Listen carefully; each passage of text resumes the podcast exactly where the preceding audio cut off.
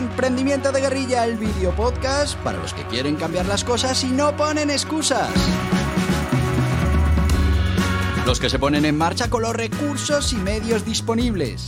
Los que buscan la formación y herramientas necesarias. Y sobre todo para los que no tienen miedo al fracaso, al emprendimiento. Así que si ya eres un guerrillero del emprendimiento o quieres serlo, bienvenido a nuestra comunidad. ¡Vámonos!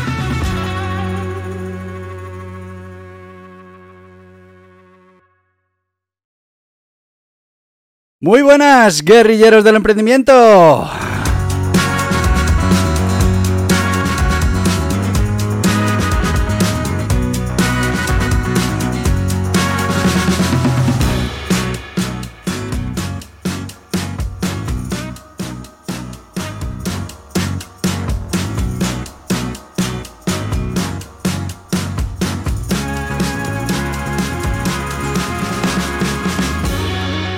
Este viernes? Ya se nos ha ido la semana. Se ha ido una semana más. Se nos está acabando septiembre.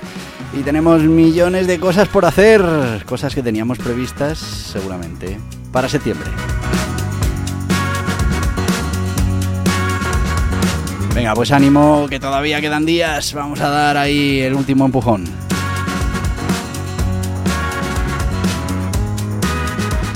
Y ya sabéis que los viernes en este podcast hablamos de aprendimiento, aprender a emprender, de esa escuela de emprendedores.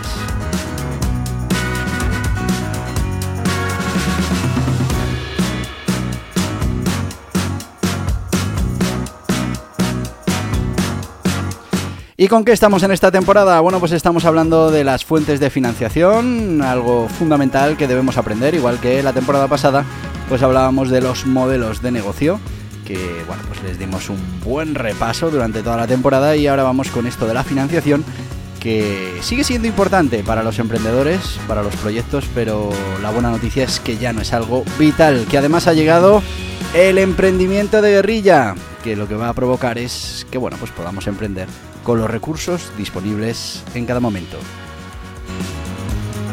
¿Que tenemos financiación disponible? Pues la utilizaremos. ¿Que no tenemos financiación? Pues emprenderemos igualmente.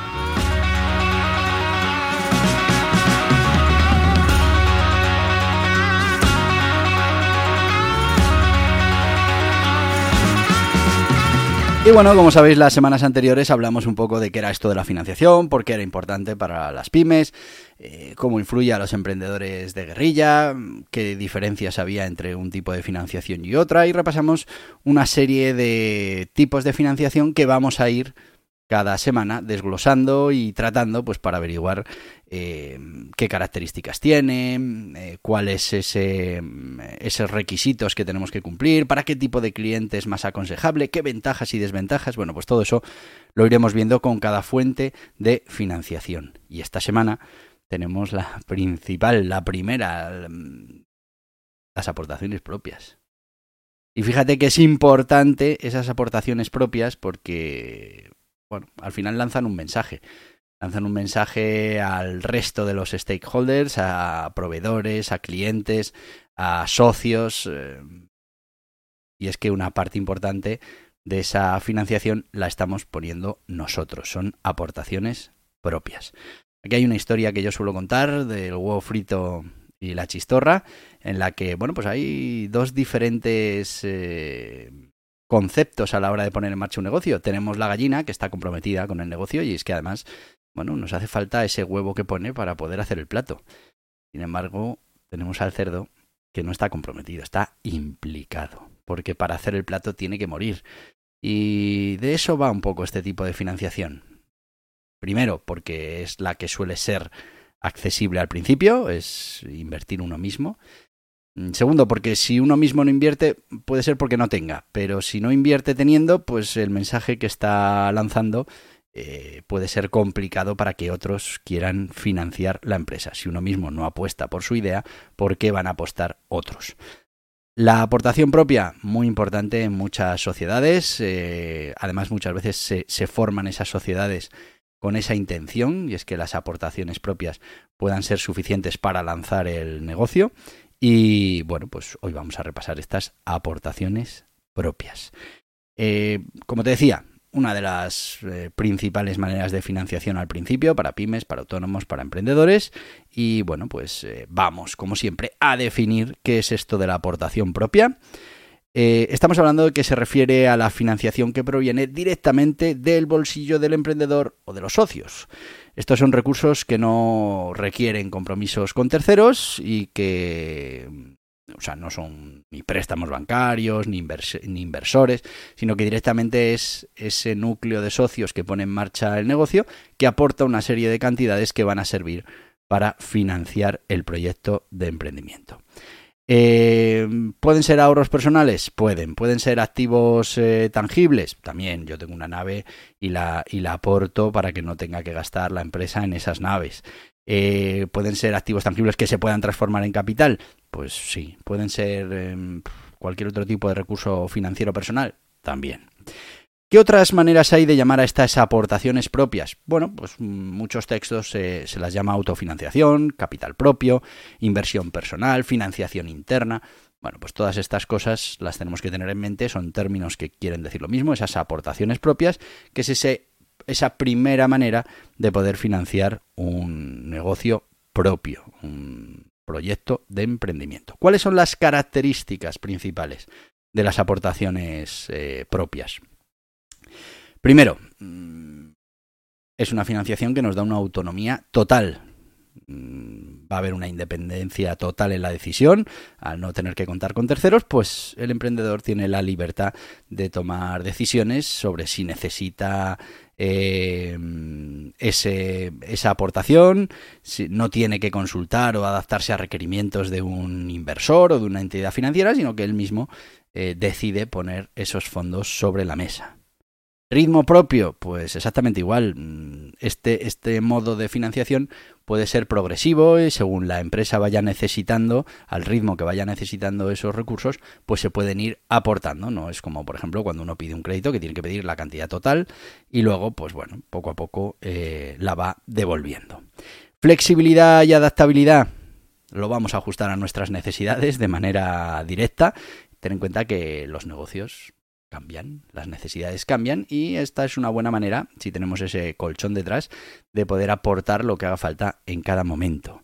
No hay condiciones preestablecidas, mm, nadie nos va a imponer condiciones, lo que al final nos va a permitir una maniobrabilidad financiera más rápida, más flexible eh, y bueno, más adaptable a las necesidades de los negocios.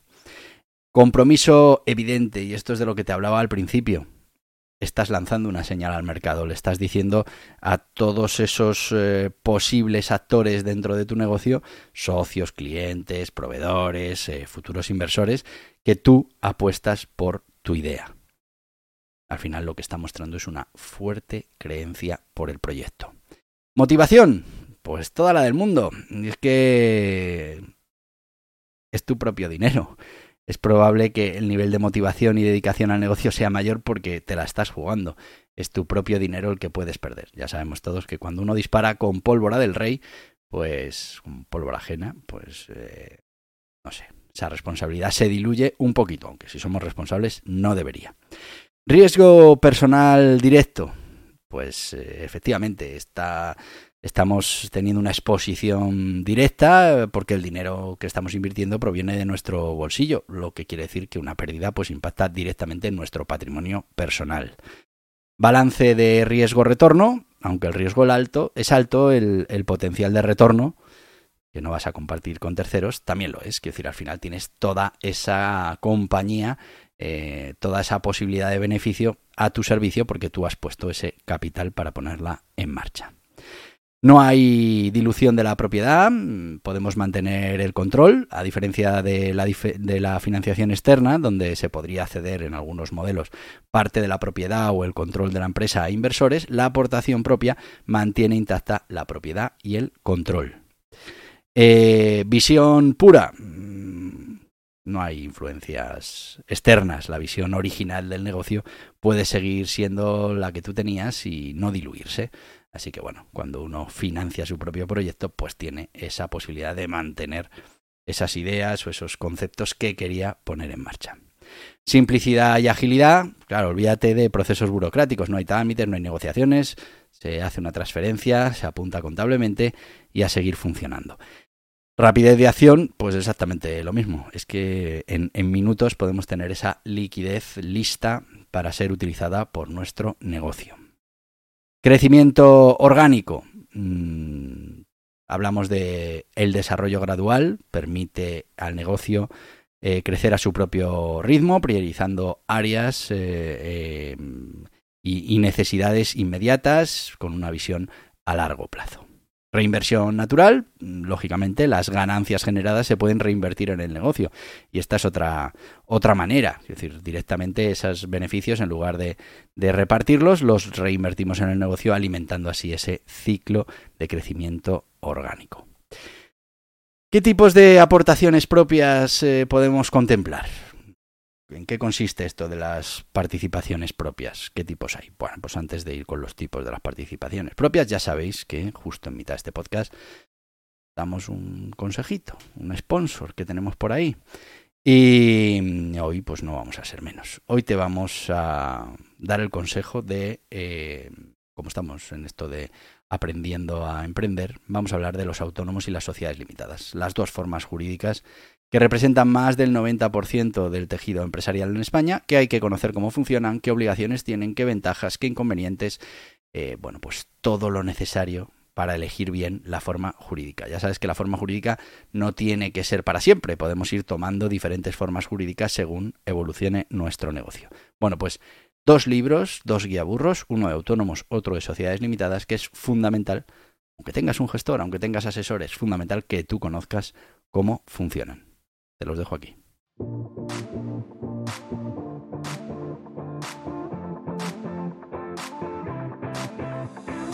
¿Estás pensando en poner en marcha un negocio o un proyecto de emprendimiento?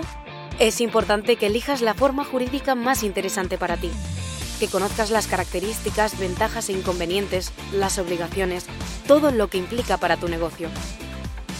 Borja Pascual ha publicado dos libros imprescindibles para los emprendedores que quieran poner en marcha su negocio en España. Dos libros de referencia. El Guiaburros Autónomos es una guía sobre todo lo que debes conocer de los autónomos en España. Ya va por su quinta edición y está totalmente actualizado a los últimos cambios normativos, como por ejemplo el nuevo sistema de cotización por ingresos reales. Y el Guiaburro Sociedades Limitadas es una guía para conocer esta forma jurídica con personalidad jurídica propia en España que reduce la responsabilidad de los emprendedores y cuenta con ventajas e inconvenientes que debes conocer.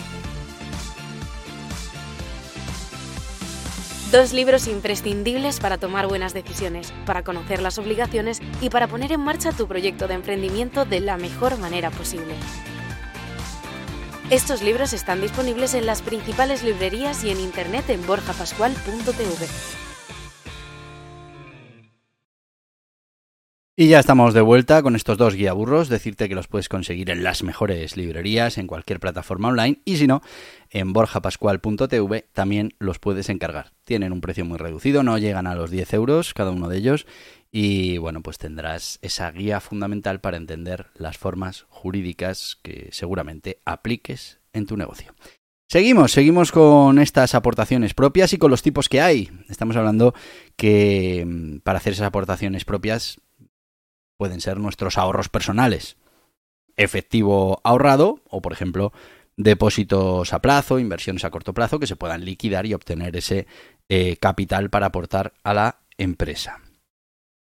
Venta de activos. Bueno, pues para hacer las aportaciones a la empresa podemos eh, hacer una venta de bienes inmuebles, como una casa, un terreno, una propiedad, de bienes muebles, como un vehículo, una maquinaria, equipos, joyas, etcétera, etcétera. O, eh, bueno, pues esas inversiones financieras las podemos vender, esa venta de acciones, de bonos o bueno, de otras inversiones.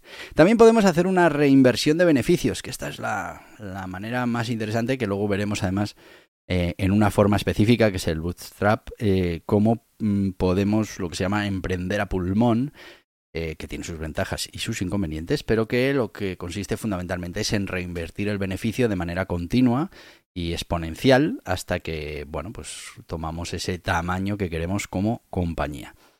Yo lo he aplicado en muchos negocios y la verdad es que es realmente gratificante. Eh, muchas veces no es lo rápido que uno quisiera, pero luego al final pues tienes una compañía que genera, está muy acostumbrada a generar beneficios porque había que conseguir esos beneficios para financiar todo lo demás y funciona muy bien.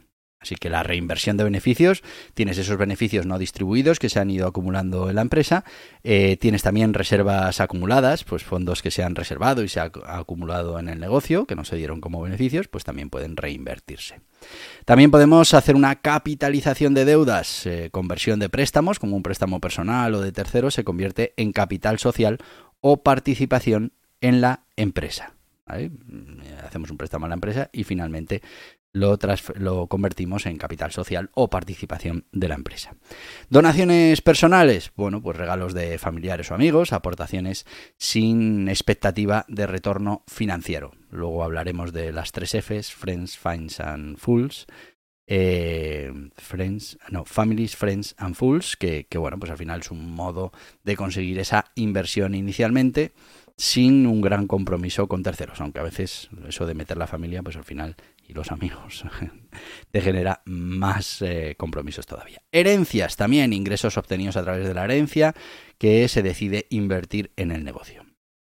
Desinversión en otros eh, negocios o proyectos, venta o liquidación, eh, liberamos un capital al vender o liquidar otros negocios o otras inversiones que tengamos. También traspaso de recursos, se pueden movilizar recursos de un proyecto a otro y así estaremos también financiando. Recaudación por medios creativos. Bueno, ya aquí también veremos eventos o campañas, organizar eventos especiales, talleres o seminarios donde se generen ingresos que al final vamos a destinar a nuestro negocio. Venta anticipada. Es que se puede hacer, eh, se pueden ofrecer productos o servicios por adelantado a un precio reducido para generar capital inicial. Esto ahora se utiliza mucho con el crowdfunding y bueno, pues eh, al final tú entras en el crowdfunding, compras ese producto, lo vas a comprar a un precio más barato, vas a tener además ventajas como que vas a ser de los primeros en recibirlo y bueno, pues lo estás pagando y todavía no está en muchos casos ni fabricado. Contribuciones no monetarias. Bueno, pues también podemos hacer eso para contribuir, que es ese trabajo, ese esfuerzo personal y bueno, pues no cobra salario, por ejemplo, o cobras un salario muy reducido en tu negocio durante un tiempo para precisamente contribuir a esa financiación. Y después, bueno, pues podemos hacer ese uso de propiedades personales como la oficina en casa, vehículos, herramientas propias, bueno, pues cosas que no le cobras al negocio y lo que haces es con eso eh, autofinanciar las operaciones del negocio. ¿Y para qué perfil eh, funciona mejor este tipo de financiación? Bueno, pues estamos hablando fundamentalmente de emprendedores principiantes que están probando la idea, que aún no tienen inversores que se hayan comprometido. Estamos hablando normalmente de ese producto mínimo viable y bueno, pues se suelen utilizar la financiación propia para costearlo. Los autónomos que requieren un capital moderado inicial para empezar, pues ponen sus ahorros para comprar esa maquinaria que necesitan o para alquilar ese local.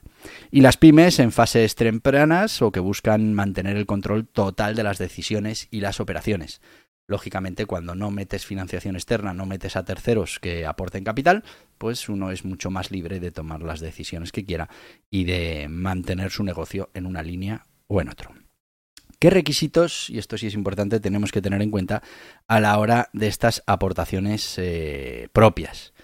Bueno, tenemos que hacer una evaluación completa de los activos, tenemos que hacer una valoración precisa de lo que estamos aportando, si es dinero es dinero, pero si estamos hablando de bienes, pues hay que valorarlo de manera, como te decía, precisa. También hay una serie de costes asociados que tenemos que tener en cuenta y es que si vamos a vender unas acciones, pues estamos eh, evitando o, estamos eh, dejando de ganar un dinero.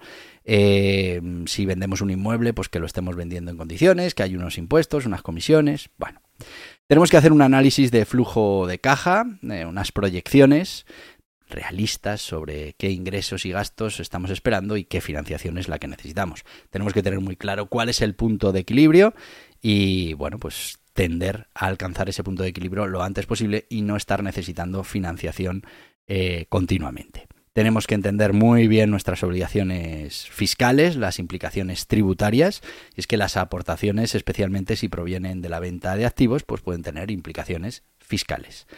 Deducciones y beneficios. Mm, bueno, pues en algunos países ciertas formas de aportación propia pueden ser deducibles en algunos casos en el impuesto o, bueno, darnos algún tipo de incentivo fiscal. En España alguno hay, alguna bonificación, alguna desgrabación. Planificación a largo plazo, tenemos que tener esa visión del negocio, considerar esas aportaciones como suficientes para lograr los objetivos a largo plazo. Tenemos que establecer también un plan financiero adicional por si es necesario en el futuro. Tenemos que tener en cuenta ese riesgo personal que estamos asumiendo, esa exposición financiera por estar poniendo nuestro propio patrimonio. Tenemos que tener en cuenta las posibles contingencias, hay que planificar esos escenarios en los que no todo salga como nosotros eh, teníamos previsto.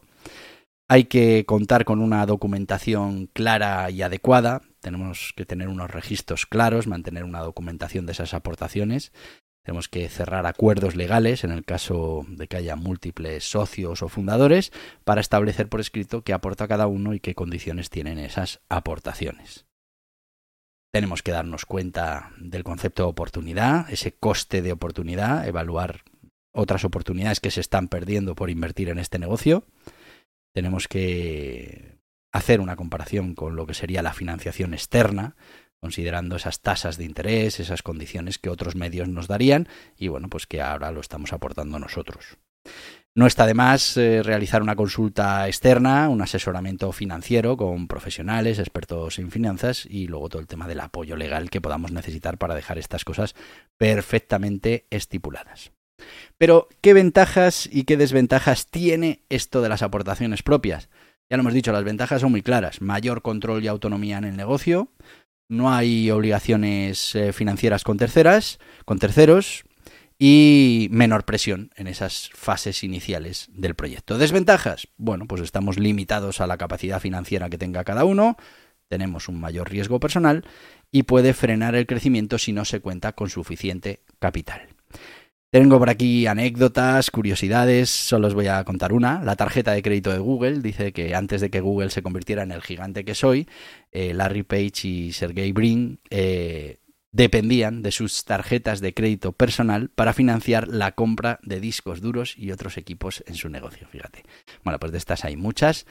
Eh, decíos como conclusión que la autofinanciación de pymes, autónomos y emprendedores es una de las técnicas más habituales tiene sus ventajas, tiene sus inconvenientes, tiene sus momentos en los que se puede aplicar y otros en los que pues hay otras herramientas disponibles y bueno pues si sigues aquí todos los viernes viendo los diferentes modos de financiarnos que podemos tener en un negocio pues entenderás otras opciones que hay a esta autofinanciación que es importante fundamentalmente por ese mensaje que le estás mandando al mundo y a ti mismo te tienes que implicar en el negocio y te voy a decir lo que te digo todos los días y te lo voy a decir porque te lo puedo decir.